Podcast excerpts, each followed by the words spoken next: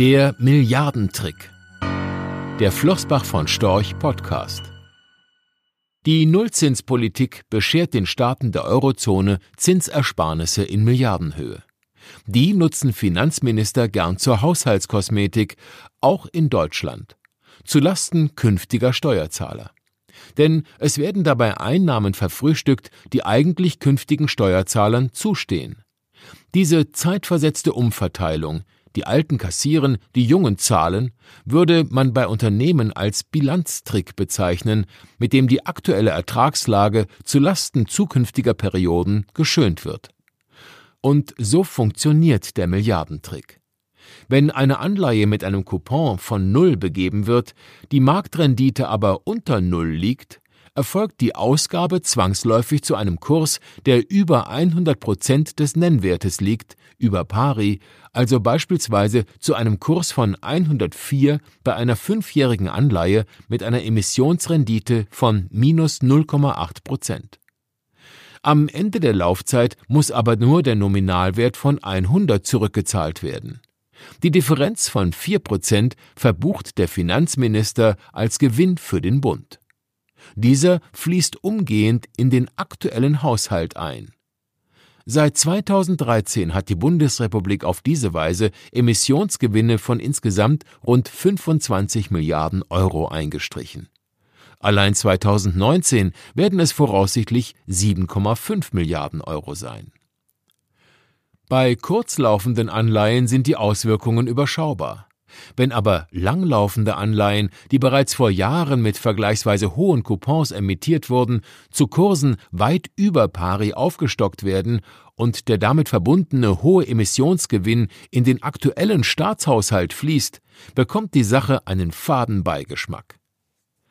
Ein besonders krasses Beispiel liefert die Aufstockung einer ursprünglich 2014 emittierten 30-jährigen Anleihe, die noch über einen üppigen Coupon von 2,5 Prozent verfügt.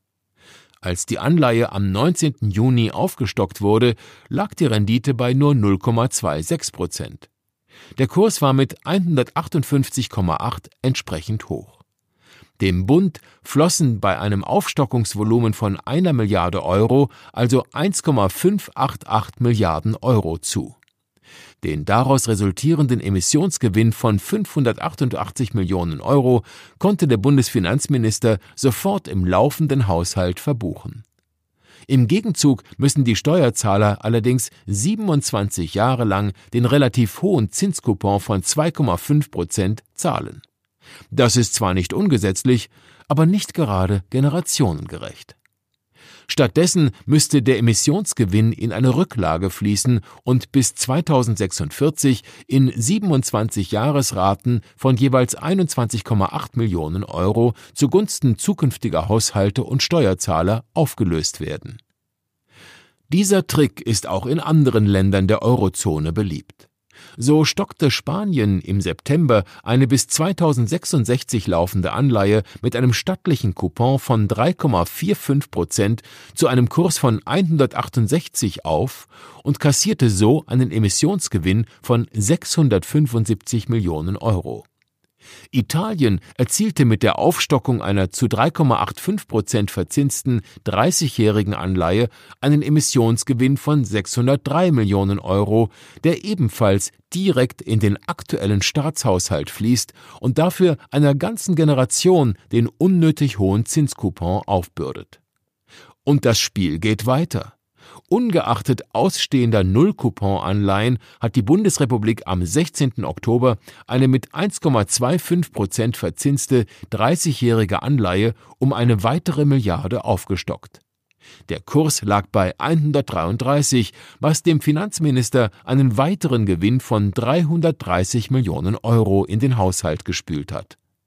Auch im Interesse unserer Kinder bleibt zu hoffen, dass eine generationengerechte Verbuchung der Emissionsgewinne, wie bereits in einigen EU-Ländern der Fall, auch bei uns Einzug hält.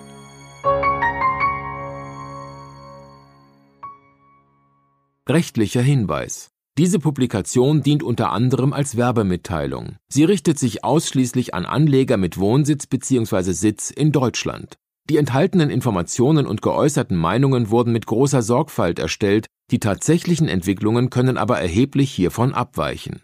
Die enthaltenen Informationen und Einschätzungen stellen keine Anlageberatung oder sonstige Empfehlung dar. Sie ersetzen insbesondere keine individuelle Anlageberatung. Angaben zu historischen Wertentwicklungen sind kein Indikator für zukünftige Wertentwicklungen.